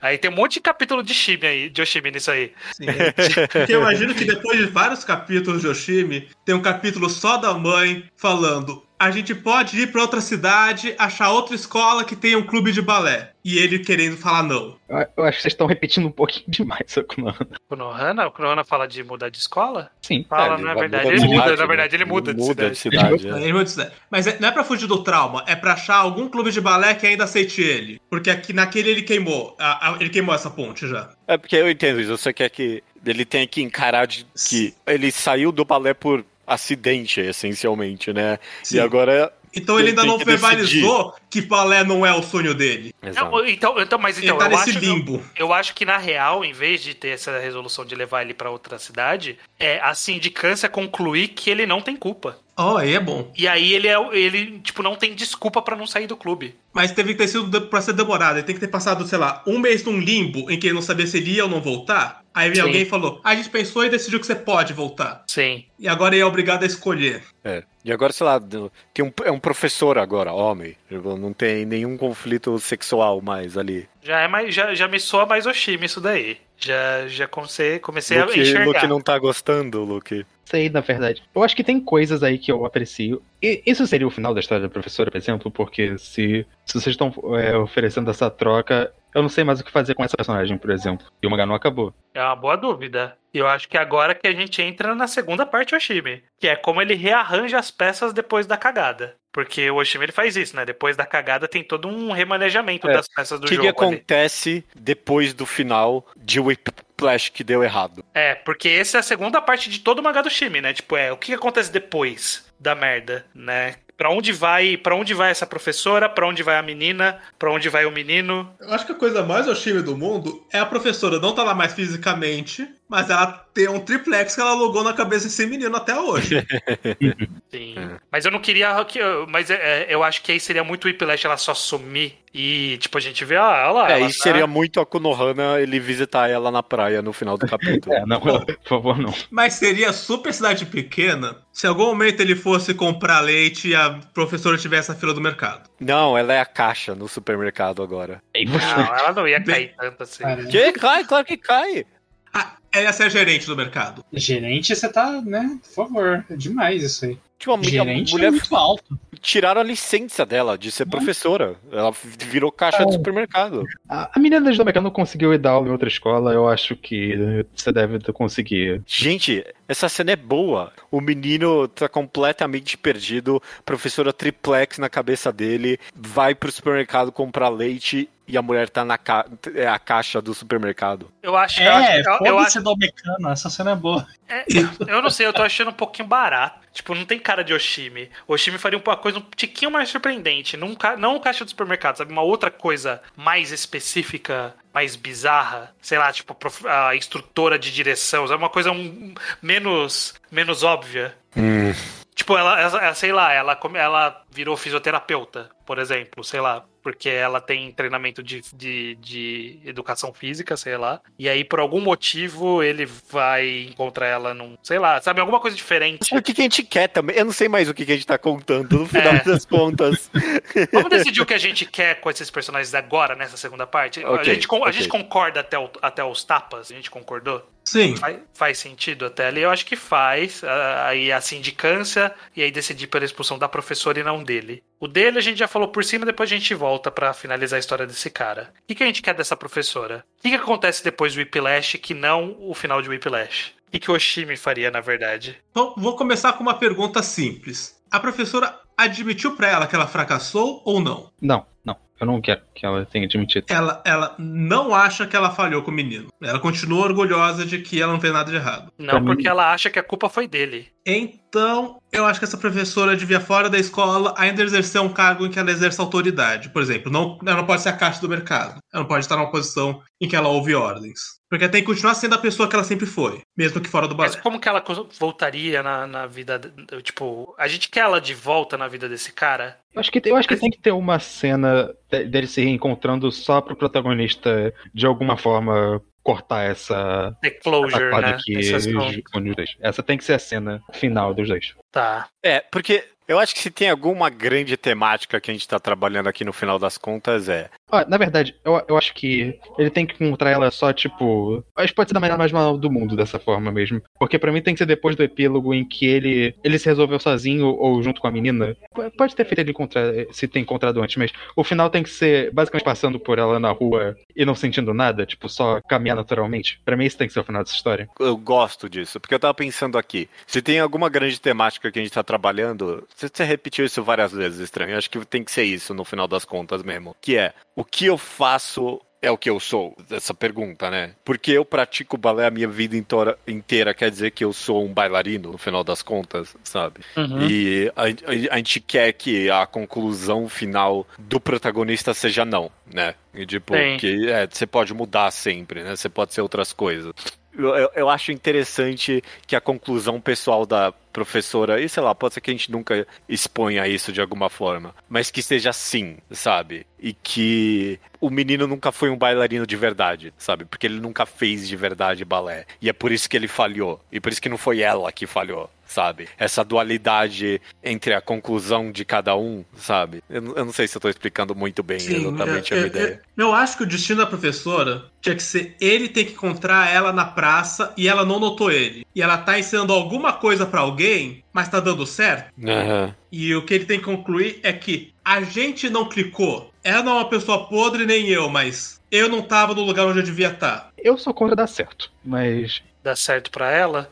Tipo, é, você não quer que, que eu... eu não quero que os métodos dela sejam validados. Ou Ela pode estar ensinando alguém. E gente Ela pode estar ensinando alguém até melhor, então, mas. mas eu quero que pareça uma coisa tipo. Tinha Ela um pode estar problema de. ensinando criança mesmo, mas de uma forma muito mais agora Tipo, Pedagógica. É. Acho que não precisa eh, dar algum juízo de valor no que ela tá fazendo. Ela pode estar só dando aula de alguma coisa e passou. Ela voltou a fazer as coisas dela. E se ela é boa nisso ou não, que sabe, que fique pra perspectiva do leitor. Eu só acho que. Pra mim, eu só, eu só quero. Eu tô investindo na ideia do protagonista passar por ela e ignorar ela completamente. Ok, pode ser, pode ser, pode ser. Eu acho que ambos ignorarem, né? É, sim, exato. Ambos, ambos, tipo, eles, eles literalmente não têm mais contato. Não faz sentido eles interagirem mais. Uhum. E essa é a conclusão. Eu é um quero- É um capítulo dos dois. Eu acho que tem que ser alguma coisa, um capítulo que eles estejam, sei lá, pode ser que eles se encontrem num café, cada um sentado numa mesa, só que eles estão um de frente pro outro em mesas diferentes. E aí é o capítulo inteiro dele olhando pra ela, ela desviando o olhar, ela olhando pra ele desviando o olhar, e eles só levantam e vão embora. Pode ser.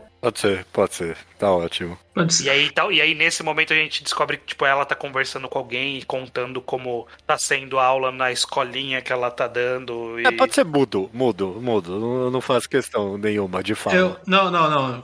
É. Se- se- eles vão estar se olhando de frente, mas não na mesma cadeira. É. Quem corta a visão é quando quem ela foi encontrar no restaurante só senta e obstrui a visão dos dois. Uhum. E aí ele vai embora. Eu quero que a menina fique. Eu quero que a menina fique com raiva que ele tá largando o balé. Agora a gente vai pra, pra, pra conclusão da menina, é isso. É. Eu quero também, porque projeto uma raiva que eu tenho quando eu tô lendo algum mangá de esporte em que alguma coisa ruim acontece. Sei lá, alguém perde uma carreira, por exemplo. Aí o protagonista fica, uh, ele perdeu a carreira. Aí vem alguém e fala, agora você tem que ser três vezes melhor por ele, que não pode ser. Eu odeio É. esse discurso. Eu odeio esse discurso. Eu quero ver esse discurso ser completamente criticado. Então ela querer que ele continue por ela. É, Sim. É, é. Eu quero, ser- que, eu quero que essa cena exista, eu só não quero que ela seja. Eu, eu não quero que ela termine assim, eu não quero. Não, não, não precisa. Eu não queria também. Não, é- é- é- Eu quero que eu acho seja um momento da história, eu não quero que seja o final da história. Pode Sim, ser. até porque eu acho que se a história do menino é descobrir que ele não é um bailarino, ele só fez balé, a história da menina tinha que ser o oposto. Ela é uma bailarina, mas ela não pode fazer balé, ela tem que se achar num plano B. Ou ela pode fazer balé, mas ela vai passar por um processo de, de novo aí de reestabilização do- da Acho perna. que pode lá. ter, é, pode ter uma coisa, tipo, se ela quer fazer esse esforço de reabilitação, se ela vai demorar quantos anos, e ela não vai estar nem na, no ensino médio mais, e portanto, o que mais você vai fazer da sua vida? Porque você vai ficar velha. Esse conflito é bom. Esse conflito Talvez é bom. seja, talvez seja uma boa moral para aquilo que o, que o estranho quase fez. Ela é uma bailarina, mas ela não vai poder se- ser uma bailarina de verdade. Ela vai ter que fazer por amor. Ela vai se esforçar para poder dançar, não num palco, para ela. Esse é o Ah, perfeito pra mim. E esse Uhum. conflito é bom pra mim. A ideia de que ela fica com raiva dele porque ele tem tudo perfeito pra ser o bailarino agora e Uhum. não vai ser. E ele com tipo. O balé estragou a vida dela. Ela tá no hospital ali, com a perna toda fodida, tendo que sofrer na reabilitação e ainda quer voltar pra essa porcaria, sabe? Porque isso não faz. Uhum. Ele não consegue mais entender essa visão de mundo agora que ele mudou. Uhum. Não sei se é um pouquinho óbvio demais pro, Oshimi tudo isso ou não. Não, tá eu, eu acho que, eu acho uma- que é o que, o- é o que o Luke falou. E. Não, então, é o que o Luke falou. Isso é uma passagem. Eu acho que depois dela chegar. Eu acho que tem, vai ter um, um período dele se entendendo com ela, no sentido de que ele tem que deixar claro pra ela que ele não é a pessoa do balé, que ele é outra pessoa, que ele não queria, que essa não é a vida dele. E aí, a partir disso, ela vai. Ela vai refletir sobre quem ela é também e se ela quer ser ou não uma bailarina. E aí faz isso que o Wilson falou, dela ter que se esforçar pra ser o que ela queria ser e ela nunca vai conseguir chegar lá de volta, porque N motivos, a gente pode dar uma desculpa aí que o quebra da perna não permite que ela se esforce por X por muito tempo e portanto ela não pode fazer profissionalmente. O tempo de reabilitação, o bailarina é uma profissão com prazo de validade. Então, se você demorar pra entrar, você, você já não dá tempo Ela de não ficar. pode, ela não pode ser mais uma bailarina profissional. Ponto, e às vezes não dá. é lesão, É.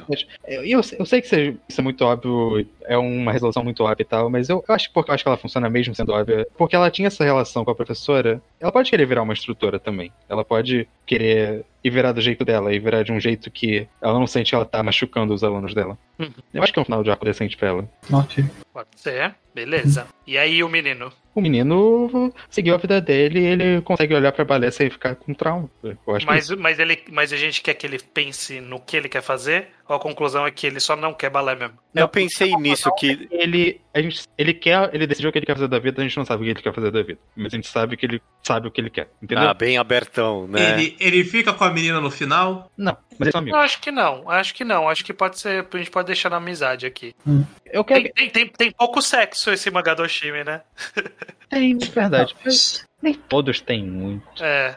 não ainda. A gente tratou do negócio sexual com os peitos da menina e o começo da- e a atração dele pela professora. Acho que já Aham. tá entrando no. Sa- Sabe como podia ser construída essa segunda parte? Tipo, meio que num, num duplo protagonismo agora, sabe? Ah, se bem que o Oshimi fez isso, isso um tiquinho em Happiness, mas é porque ele trocou o protagonista basicamente agora. Mas eu queria que meio que as duas histórias deles agora meio que andassem em paralelo e aí cruzassem em momentos chave, sabe? Tipo, é uma outra história agora dos dois encontrando e desencontrando o que eles, qual é a relação deles com com o que eles fazem no final das contas, sabe? Eu, eu gosto. Até porque a gente, a gente desenvolveu o personagem da menina quase em, em equivalência mesmo. Então, É, é. Sim, claro. A gente comentou bastante dessa primeira visão, dessa primeira pessoa do mangá. Acho que essa segunda parte pode ser, tipo, como, como é um grande marcador mesmo, sabe, da história. Pá, vamos fazer dois protagonistas, sei lá, pode ser até capítulo intercalado, alguma coisa assim, sabe? É, eu gosto dessa ideia. Eu acho que não precisa ser intercalado o tempo todo, mas eu acho que uma coisa que um- uma brincadeira formal que eu faria seria intercalar diretamente antes do capítulo que eles se encontram pra ter uma reconciliação, tipo, de vez, já que eles estão começando a ver até, tipo, até lá ser, ter esse momento de um capítulo pra dar um. fazendo um paralelo bem mais direto. Eu meio que queria. é- Essa história pra mim parece que ela termina boa, meio que eles não refazendo essa amizade no final das contas. Precisam. Eu, eu tinha pensado neles ainda, tipo, ao contrário do negócio com a professora, eles ainda são, tipo, conhecidos, ainda vão se falar no meio da rua, não precisam ser super amigos nem nada. Acho que, acho que é, É. bom só serem pessoas que existem na vida um do outro sem muita, mas sem muita presença. É, sem grande conexão, tipo, os dois meio que seguindo caminhos diferentes pra vida e, tipo, as duas conclusões completamente distintas sobre se, se o que eu faço é, é quem eu sou, tipo, é válida pros dois, sabe? Até que se eu, eu falei o negócio de eu quero que o protagonista ignore a professora, dá pra até fazer uma comparação com, tipo, se ele, ele encontrando a menina e faz, é, tipo, um oi, tudo bem, tudo bem, e, tipo, passou. Assim, é só isso mesmo. Eles são Uhum. conhecidos que se encontram na rua e se, se dão um ok mesmo. É só isso. São pessoas que se encontram na rua e fa- falam oi, tudo bem. Ok. Beleza. Beleza. Acho Beleza. que é bem que é bem Oshimi e eu estava me antecipando aqui Hum. Para a discussão que a gente vai ter agora, Do nome do mangá. que é de título. E aí eu acho que a gente podia pegar algum balé famoso como referência, mas não Cisne Negro, o Lago dos Cisnes, Aham. nem Quebra-Nozes. Não deixa Também não. tem um padrão, né? Puta merda. E aí eu, eu pensei que essa história podia chamar Copélia, que aparentemente é uma, um balé bastante famoso e que tem um motif de bonecos. Tipo, a história, a, a Copélia é uma boneca fi, cri, em tamanho real criada por um inventor e aí tem todo um rolê de, de pessoas sendo, sendo bonecos, sendo controlados. E aí tem alguma coisa a ver, né? Tipo, de ter vontade própria, ser um boneco. Talvez toda a simbologia pode remeter de volta aos bonecos que a gente tinha comentado. Do- do- A cena do perna quebrada, a cena de uma boneca com a perna quebrada, sabe? E, e já tem Cope no começo, né? Combina, tá bom. Tem o quê? Cope no começo. De copélia. Ah, É, acho bom, acho bom. Rende boas cenas, tipo, Sim. a a ideia desse balé, porque eu tô imaginando ele mexendo nela o oposto como se fosse uma boneca, sabe? Dá pra usar a assim. simbologia das bonecas, às vezes só essa. Né? Hum. Então, o tempo todo. E a peça que ele derrubou ela era a copélia que eles estavam fazendo. É. Perfeito. Copélia é uma peça com um homem ou mulher como centrais? Tem é homem, uma- tem, tem mulher. Tem a mulher a boneca, tem a sua Nil, aparentemente tem a sua Nilda e o Franz. Eu, não, eu, eu li rapidinho aqui por cima enquanto a gente conversava no Wikipédia. Tem que descobrir como é o os movimentos, né? Pra ver se Sim, tem né? a cena que a gente precisa. Que, que- Não, que não, se, co- não tiver, eu coloco, se, foda-se. se Copélia o clímax for três mulheres dançando, aí a gente já quebrou o clímax. Não, Precisa ser no clímax que quebrou. Justo. A gente precisa ter essa. É, vamos. É uma Tem- interpretação deles da peça também, foda-se, eu não tô nem. Tô nem aí pra veracidade dessa peça ou não. Bom, eu posso assistir aqui rapidinho uma hora e 42, uma apresentação que eu achei no YouTube pra gente ter certeza. Ah, a gente Não. espera, o espectador não vai ligar pro silêncio. Eu fico trocando ideia aqui com o judeu. Beleza. Copélia, esse é o nome então do mangá do Oshimi que a gente criou. Foi literalmente, tipo, eu procurei man- é, balés famosos, aí eu passei, ok, Lagoa dos Cisnes, ok, ok. Quebra-Nozes, É. ok, Cinderela, aí, tipo, tinha uns clássicos ali, Cinderela, Bela Adormecida, aí o ah, Esse é um bom nome mesmo. ah, pronto, já, já vi aqui uma cena do cara, aos 13 minutos o cara ergue a menina já, então pode ter sido aí que ele deu. Perfeito. Pronto. Tá ótimo. No começo da peça, né? É, é, essa é a parte mais desastrosa, nem, nem foi no meio, foi logo de cara. Muito bom, muito bom. Perfeito. Ok, é isso. Gostei. Essa foi surpreendentemente mais rápida a decisão do nome, Ainda bem que eu resto. porque o resto foi longo. É porque o Oshimi não tem um padrão, né? Não, é, nenhum, não, qualquer merda que a nenhum. gente metesse ia funcionar. Nossa, os nomes do time são qualquer coisa. Não... É, Não, beleza, não é não, uma palavra só, não é. P- Pode É ser assim, frase, algo que não né? tem nada a ver com mangá, tipo happiness. Como não? Tem gente feliz no mangá. Não, não tem. Não tem nenhum. Não tem um quadrinho com alguém feliz no mangá inteiro. Exatamente. Mari é o título mais direto do mundo, enquanto o Shinoda acha um título super metafórico. Tem. Nosso título no fim acabou parecendo com a Konohana, que É. é, o mais renomado Oshimi. É verdade. A verdade. temática dele, né? Porque- É uma, é- é uma intersexualidade. É, é o nome de outra obra que a existência dessa obra em universe afeta os protagonistas. Uhum. E é usada como simbologia dentro da história. Sim. Perfeito. Muito bom. Muito bom. Fica aí o ouvinte, é, se eles fariam alguma coisa diferente, se eles acharam, achariam que o Oshimi faria alguma coisa diferente na nossa Fica história. aí a lição de casa. Assista a Copélia e veja o quanto a gente planejou pra encaixar com a obra. É, eu, eu acho que se procurar vai ter algum paralelo com o Copelli. Eu não sei qual, É. mas A gente, a gente mencionou possível deixar off-screen, mas o Oshimi ia colocar um monte de cena de masturbação. É, provavelmente.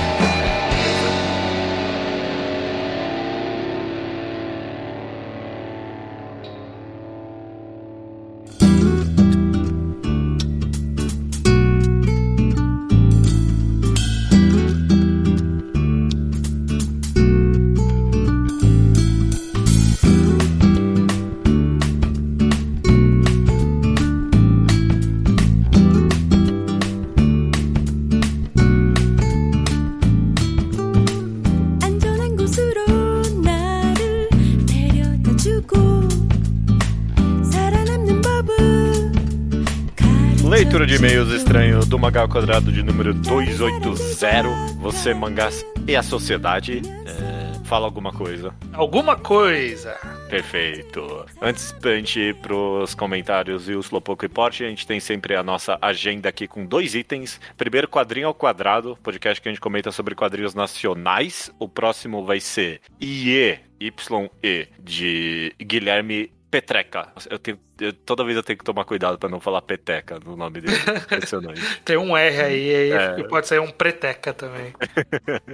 E o próximos enquadrados já estão anunciados e próximos, hein? Tá Estão chegando, estão chegando. Estão mais perto do que longe. Pelo menos o primeiro deles, que é Devilman. Perfeito. E vai ter a participação já confirmada de Nintakun como especialista em Gonagai. Perfeito. E o segundo vai ser Sunny, que não deve vir muito longe do, do de Devilman. Deve estar mais próximo do que está sendo o intervalo do de Chainsaw Man até agora. Por favor, eu tenho a impressão que tem um tempinho desde que a gente gravou o último Tem, enquadrado. É, Bem. é. Então, tá, tá na hora mesmo. Beleza, vamos lá então, Judeu, pro Slowpoke Report, a sessão aqui onde a gente fala de coisas que não tem a ver com o último programa, que alguém mandou aí fora do tempo. Uhum. É, ou que só não tem nada a ver mesmo, como por exemplo o Digo Juxen, que pede uma playlist no Spotify das músicas usadas no nosso podcast. Ela existe incompleta, eu diria. Eu não, não é Uhum. todo episódio que tem que eu coloco lá no Spotify, mas se eu achei que ficou muito boa a música de introdução, eu coloco. Se eu achei que Uhum. ficou boa, aí, ah, essa, essa aqui ficou da hora, eu vou pôr lá, feliz da vida. Então é, eu- se, eu- se eu lembrar, moeda pra cima, eu tô jogando aqui pra ver se eu vou lembrar ou não. Eu coloco Uhum. no- na descrição o link. Se não, me pede no Qual é, que qual é o nome da playlist? As pessoas podem procurar lá também. Perfeito, podcast ao quadrado. Você acha? Podcast ao quadrado é o nome Você dele? acha? Você acha? Ah, acha mesmo, tô vendo aqui. De Judeu Ateu a playlist. Perfeito. Tem 140 curtidas. Bastante gente tá ouvindo. essa Ah, playlist sempre que eu atualizo,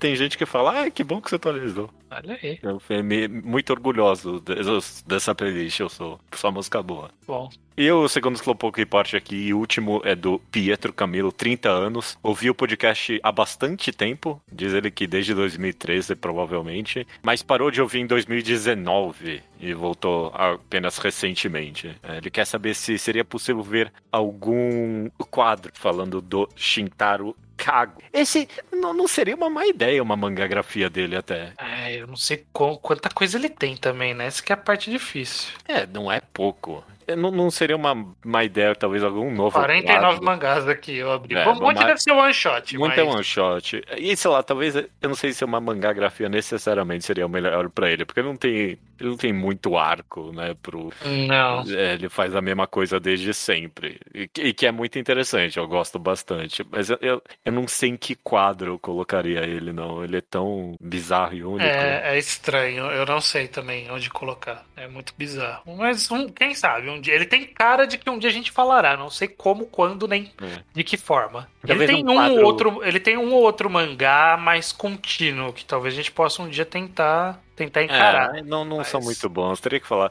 Talvez um quadro de comentários de one-shots. Seria Hum. pra se pensar aí. Tipo, um, um enquadrado de one-shots. E aí, sei lá, a gente faz três. Pode ser, vamos ver, vamos, vamos pensar. Vamos pensar com carinho nessa pergunta. Ok. Sobre o tema do último programa, você, mangás e a sociedade em que vivemos. Uhum. O Rômulo comenta duas conclusões que tirou do podcast. Um, a arte só muda a sociedade dentro dos limites da estrutura ao qual está inserida. Um E ponto. dois, a arte só teria um impacto estrutural e não individual se for organizada. Um movimento artístico com pautas e demandas claras. Então, artistas do mundo univos. Peguei esse comentário porque essa parte que a arte só pode mudar a sociedade dentro dos limites da estrutura é, me fez pensar sobre o seu, o seu comentário, sei lá, sobre o clássico de que Slam Dunk mudou, eh, popularizou o basquete no Japão. E eu pensei, é, mas tipo, o Japão tinha, ou sei lá, se não tinha, criou estrutura para adolescente jogar basquete. E eu pensei que, tipo, será que se tivesse alguma obra com esse grande impacto de Slam Dunk no Brasil, de popularizar o basquete, o basquete iria popularizar no Brasil? Se, tipo, não tem quadra, não tem cesta, sabe? Se não tem. Mas não tem estrutura pra isso. Exato, exato. Então.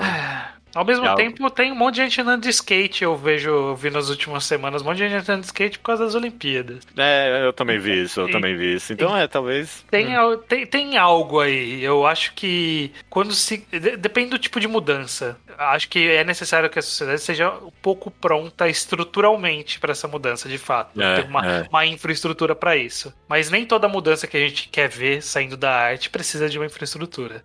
É, e às vezes cria-se pra mudança, né? Exato, Mas exato. Pode ser que criem mais, é, mais parque de skate agora. Não sei. Pode ser, pode ser. Pode ser que se crie-se leis para tentar corrigir alguns problemas de minorias porque alguma novela bombou falando sobre um problema e todo mundo notou que aquilo era um problema. Eu acho que se a gente for olhar na história, deve ter um monte de caso de alguma coisa mudou no Brasil por causa de uma novela. Eu tenho certeza que, eu tenho certeza que isso existe. Sim, sim, é, deve ter, deve ter. Beleza. É, Victor Nunes comenta o seguinte: um ponto que talvez faça vocês quererem pensar muito em o poder da arte de mudar o mundo também pode ser pelo fato de que a esquerda utiliza da arte, música e literatura como motrizes de luta política para trazer as mudanças. Do meu ponto de vista, estes meios atingem muito mais pessoas dispostas a consumi-los e ainda mais jovens, então a mudança realmente só irá ocorrer no grupo de jovens que conhecer a mídia e aceitá-la, o que não acontecerá com o filho do Bolsonaro, por exemplo. É, bom ponto. Acho que um resumo geral é: a arte reflete as mudanças do mundo na mesma medida que a sociedade permite que a arte o faça. Porém, algumas pessoas consomem arte apenas como entretenimento ou projeção e não como reflexão ou meio de revolução. A essas pessoas, a arte não mudará o mundo. Ok, ok. É. É, tem gente que Bom, é co- complicadíssimo. Compli... Sim, Uf, sim. não A sei gente discutiu um pouco sobre essa possibilidade de só estar pregando pra quem de fato se interessa por aquilo. Uhum. E a gente meio que jogou por cima a possibilidade da conclusão que a gente só pega indeciso? Será? Talvez? Ah, é não isso? sei. Eu não sei. é muito difícil dizer. Eu, É. eu acho. Eu, eu, eu, eu, eu, eu, pessoalmente não gosto muito da ideia de, ah, só consome como entretenimento, sei lá. Porque pensa, por exemplo, em filmes da Marvel, que todo mundo só consome como entretenimento, mas, tipo, tem uma boa quantidade de propaganda militar americana escondida ali, né? Tipo, Tem. é de se perguntar se aquilo tem impacto ou não. Eu não, não sei dizer, no final das contas. É, ao menos de até de percepção de imagem e essa percepção da imagem de estruturas como uma CIA da vida, alguma coisa, só É. de ter essa, essa imagem mais bonitinha transmitida por esses filmes já é o suficiente para mudar a aceitação dela em intervenções internacionais, por exemplo. É, né? É, não é, sei, é, não sei. Existe, existe essa possibilidade. Como a gente. E o pior é que eu acho que esse é o tipo de coisa que. Como que a gente mede isso? Não tem como medir. Não tem como medir, não tem. Não tem. Tipo, não tem como fazer pesquisa disso. O que que, o que que causou mudanças no mundo de É. fato? Foi esses três filmes aqui? Não, não sei, não dá É, pra saber. que, que- não vai fazer um questionário. Ah, você viu um filme da Marvel? O que, que você acha da CIA? Não tem, não tem como fazer isso. né? Não tem. É, o Lucas Maza, ele diz o seguinte: quando você tá na escola, tem muita informação que você absorve para uma prova e pós-prova essa informação se esvai. Tem muita coisa que tu entende, mas não sente, aquilo não fica contigo, então uma criança pode ouvir 400 vezes na aula sobre racismo, homofobia, machismo, e isso ficar só no superficial, porque ela não é conscientemente afetada por isso. A arte abre um meio para que ela não só entenda essa mensagem, como ela tenha mais empatia, porque histórias tocam pessoas, principalmente crianças e pré-adolescentes, isso ressignifica a informação que ela já tinha. Aí é um ponto próximo do que a gente estava falando agora, né? De, É. de Eu- tocar, tocar pessoas, principalmente informação, os indecisos, é muita gente que tem informação, justamente. É, é. Eu, eu, eu gosto do ponto dele também, do poder didático mesmo, da arte em alguns níveis, sabe? Realmente, fazer as pessoas. Tipo, Exato. esse é um bom ponto, tipo, de que empatia tem muito lugar pra florescer na arte, talvez mais do que qualquer outro lugar. Sim. Ó, ele até segue aqui dizendo: No mais é isso, eu acho que a arte tem que sempre andar junto com as mudanças e uma coisa puxar a outra. A arte abre espaço para mudanças individuais, normalizar globalmente discursos e representações e abrir discussões a públicos mais desinteressados e despolitizados. Ok. É, isso aí. É. Então, a maioria dos comentários meio positivos à arte, eu, eu penso também que, sei lá, é um, é um grupo seleto de pessoas que consomem muita arte também, com quem E tá completamente falando. enviesado, né? Sim, sim. É um grupo muito específico, uma demografia muito específica também. De, de último comentário tem o Panino Manino aqui, que fez um comentário bem comprido, tá muito cético e depressivo com o mundo no geral. É, a, a Chita no Joy foi comentado no podcast e nos comentários ali um pouco, e ele comenta que é, é, esse é um exemplo de mangá que ele não acredita muito que teve as influências na vida real, que nem muita gente vende, né? Um comentário específico que ele faz é. Como é a cena inicial de Ashita no Joy? É o Joey caminhando, cruzando a ponte indo para a favela. Ele apenas entra em um mundo que já existia, fugindo de um mundo que já existia, se relacionando da única forma que o mundo ensinou para ele, com violência. Né? E, sei lá, todo o contexto no Japão, todas as revoluções e, sei lá, a galera na rua querendo brigar com o governo já estava acontecendo antes e durante a Shita no Joy. Pessoal, é- é- ele diz que tá, a Shita no Joy é mais uma pichação no mural do que qualquer outra coisa, sabe? É, é, mas acabou se. É, porque eu, eu, não lembro, eu não lembro o que comentaram sobre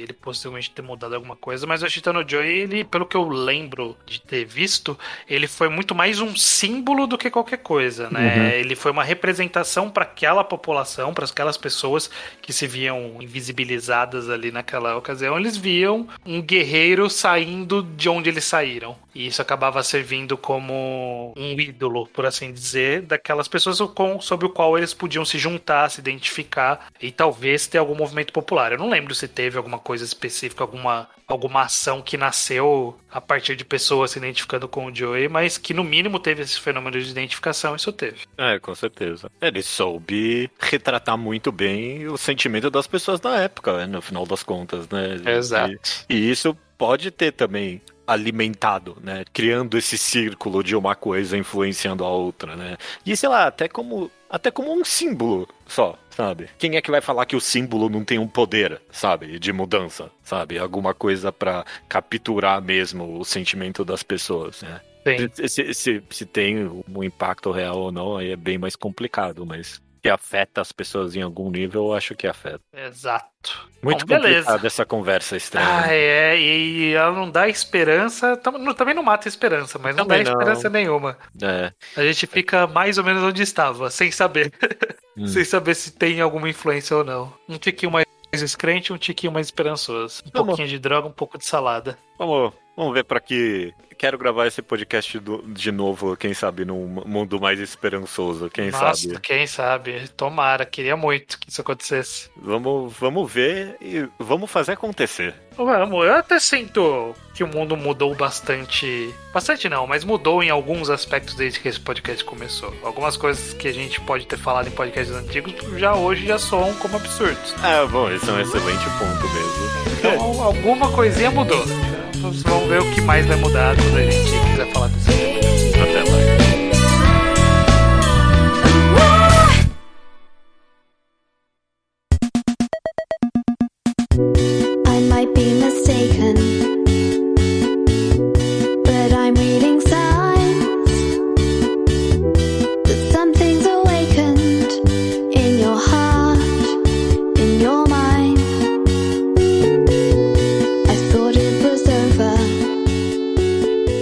Recomendação da semana é minha, estranho. É só judeu, manda bala. Vou recomendar algo que você não tá esperando. Hum. Eu não tava esperando, na verdade. Uhum. Mas aí eu tava procurando, ah, o que, que eu quero recomendar? E aí, tipo, eu bati o olho nesse mangá que me dá o maior sorriso do mundo toda vez que sai um capítulo. Eu adoro, eu adoro esse mangá. Ele aquece o meu coração. É uma comédia romântica cujo nome é Handsome Girl and Cross-Dressing Boy. É, o, o título em japonês é enorme. Jozou Shite Mashi ni Kuridashitara Ikemen ni Nanpa Sareru Mangá. Eu conheço ele como Handsome Girl and Cross-Dressing Boy. Um outro título de tradução é While Cross-Dressing, I Was Hit by a Handsome Guy. E é essa comédia romântica de um, de um garoto que, se por meu acaso, se travestiu e aí acabou se apaixonando e reciprocamente também por uma menina que, tipo, ela é butch só, mas ela não tá necessariamente fazendo crossdressing, mas ela, tipo, tem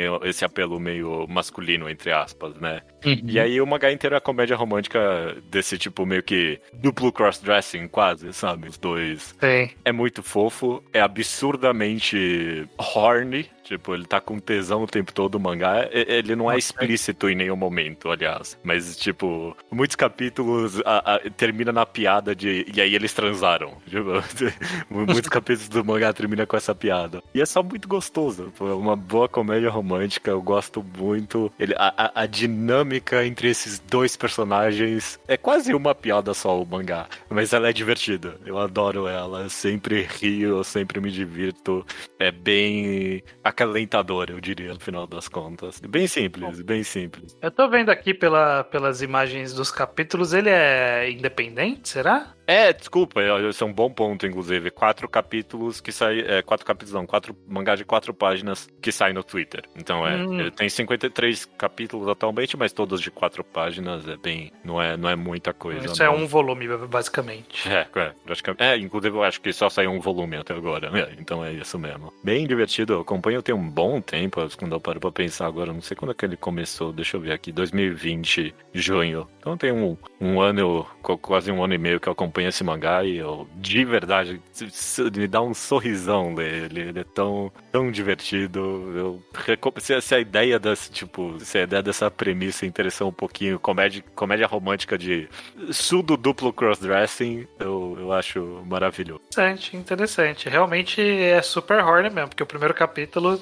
já, É. já termina com eles vão pro motel. É, exato. Ele, ele- não. Tipo, Essa é esse- a primeira piada. é, e, é, e esse é um bom, talvez, diferencial também dele. De que, tipo, o primeiro capítulo eles já estão fudendo e aí, tipo, o mangá é sobre a relação, a relação dele. Então, não tem esse de, ah, será que eles vão ficar ou não? Não, não é esse o mangá. O mangá é outra coisa. Mais direto que isso. Interessante, interessante. Acho que eu vou pôr aqui na lista pra ficar de olho. Perfeito, perfeito. Recomendação da semana é essa, então. Handsome Girl and Cross-Dressing Boy. Beleza. Então, essa é a recomendação da semana e só falta dizer Até semana que vem, estranho.